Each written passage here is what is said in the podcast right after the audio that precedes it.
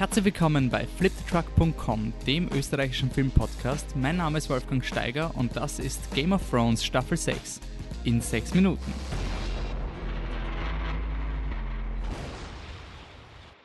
Bevor wir aber zu Game of Thrones kommen, muss ich nur ganz kurz ein bisschen Housekeeping machen. Wenn ihr auf unserer Facebook-Seite wart, dann werdet ihr wahrscheinlich schon gesehen haben, dass wir die Möglichkeit gehabt haben, Nikolaus Winding-Refen im Rahmen der Österreich-Premiere zu interviewen zu seinem neuen Film The Neon Demon.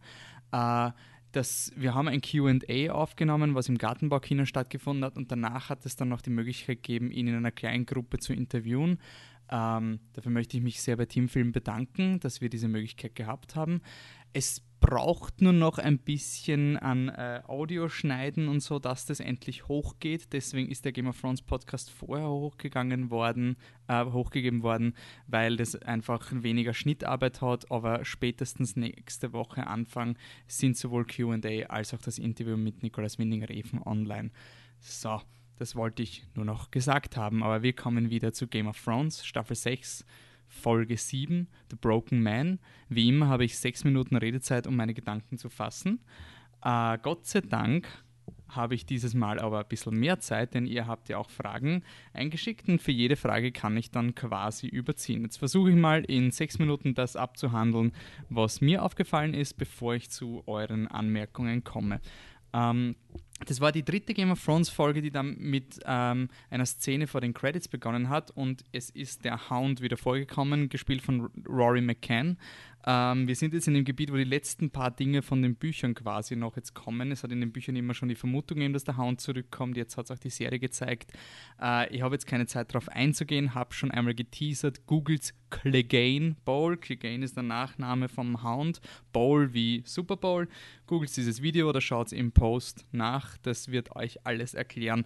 Ähm, ich finde die Theorie sehr lustig, auch wenn ich nicht daran glaube, aber der Hype ist auf jeden Fall wahr. Ähm, die Szene hat mich sehr an Lost erinnert irgendwie. Es war so happy peppy und so super toll und ja, wie in so einer Lost-Folge, wo sie mal an diesem Haus bauen.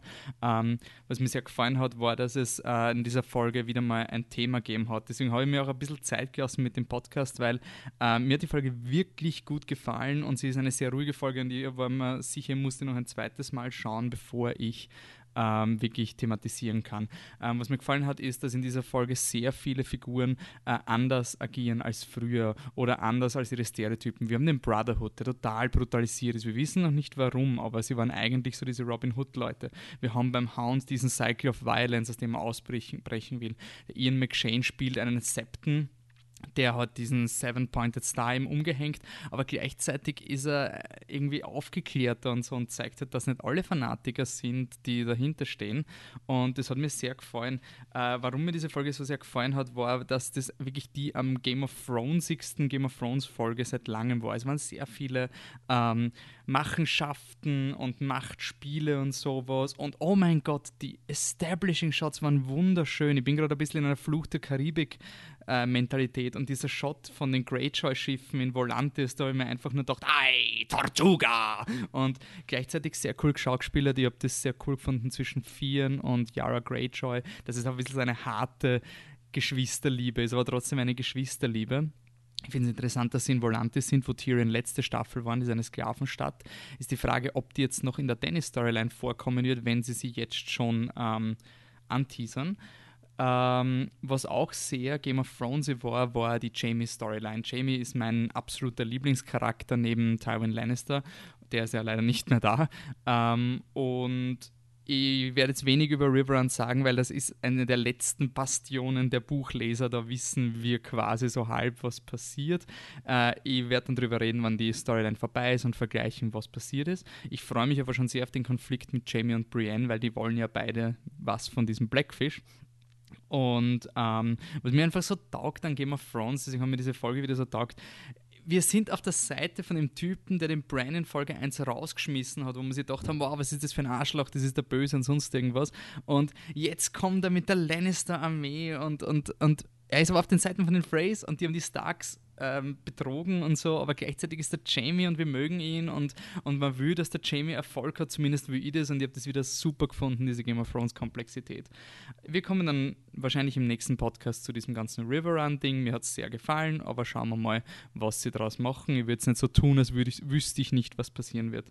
Ähm, in, äh, gleichzeitig beim Thema Dekonstruktion von Stereotypen. Mir hat sehr gefallen, wie schwer die Stark-Kinder es geschafft äh, gehabt haben in der Folge. Es war nicht so, ja, the North remembers, boah, wir sind da vor der Seite, sondern die, das Land ist kriegsgebeutelt. Also man hat einerseits Figuren wie den Vieren und den Hound, wo man halt wirklich personalisiert hat, die Kosten des Krieges, aber auch die Häuser. Du kannst jetzt nicht mehr hingehen, wow, wir sind Starks, ja, yeah, Honor, Justice, sonst irgendwas.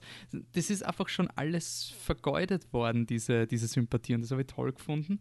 Und ähm, ich habe es auch sehr interessant gefunden, dass dieses Haus Clover äh, sagt, hey, die Bolton haben mehr für uns getan als die Starks. Ich meine, ja, sie haben die Starks umgebracht, okay. Aber sie haben die Ironborn besiegt und die Ironborn waren quasi eine Schuld vom Rob. Und das habe ich interessant gefunden, dass es den Starks jetzt nicht so leicht gemacht wird. Das ist nicht so ein, ja, wir haben eh unendlich Armeen, sondern das Land ist kriegsgebeutelt. Und das ist irgendwie der Punkt, dass ganz Westeros im Arsch ist und eigentlich kommt jetzt noch das, das Schlimmste auf uns zu. Das, das haben wir wirklich, wirklich toll gefunden. Ich bin mir sicher, sie sind ja auch im Camp, wo der Stannis noch gekämpft hat. Da kommt ein Konflikt mit Davos, dass er den 1000 eh, Prozent, der, der findet den Scheiterhaufen von der, von der Shireen, von der letzten Staffel, und dann wird er sich in den Schnee niederknien und da findet er dann den Holzhirsch, den er letzte Staffel geschni äh, geschnitzt hat. Und dann ist die Red Woman ein bisschen, äh, ja, wo die ist, weiß ich nicht, aber ich glaube, sie haben sie einfach zurückgelassen, weil man das ist jetzt politisch gesehen nicht so toll. Man muss schon sagen, hey, wir kooperieren mit Wildlings und dann hat man noch so die Red Lady. Das ist jetzt nicht vielleicht die beste PR-Abteilung.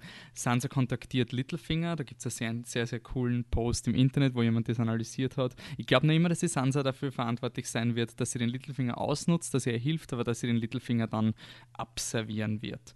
Ähm, ja, ich bin schon ziemlich am Ende meiner Redezeit und danke euch deswegen, dass ihr äh, mir Fragen geschickt habt, dass ich noch länger schwafeln kann.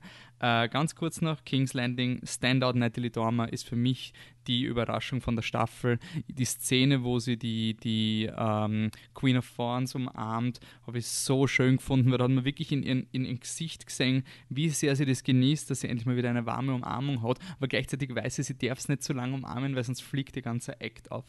So, damit habe ich meine sechs Minuten Redezeit aufgebraucht und danke euch noch einmal für eure ähm, Kommentare.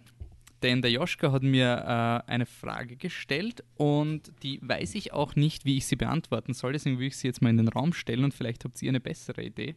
Äh, was plant High Sparrow?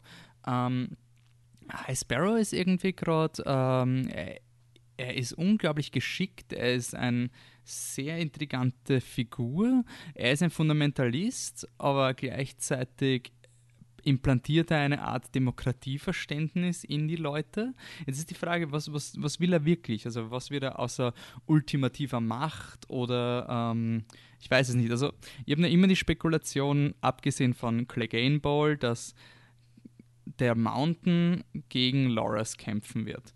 Und dass der Loras quasi damit seine Sünden bereinigen kann, indem er einfach sozusagen gegen die Cersei in den Krieg ziehen kann und damit ähm, zerstört killt der Mountain in Loras und damit haben die Tyrells keinen Herrschaftsanspruch. Und vielleicht will der High Sparrow wirklich diese ganzen Herrschaftsansprüche irgendwie zerstören. Eine andere Theorie, die hat mir der Georg geschickt und die finde ich wirklich cool, auch wenn sie sich komplett crazy anhört und wahrscheinlich nicht passieren wird, ist, dass der High Sparrow Tommen überzeugen wird, in das Trial by Combat gegen die Cersei zu gehen. Ähm, warum?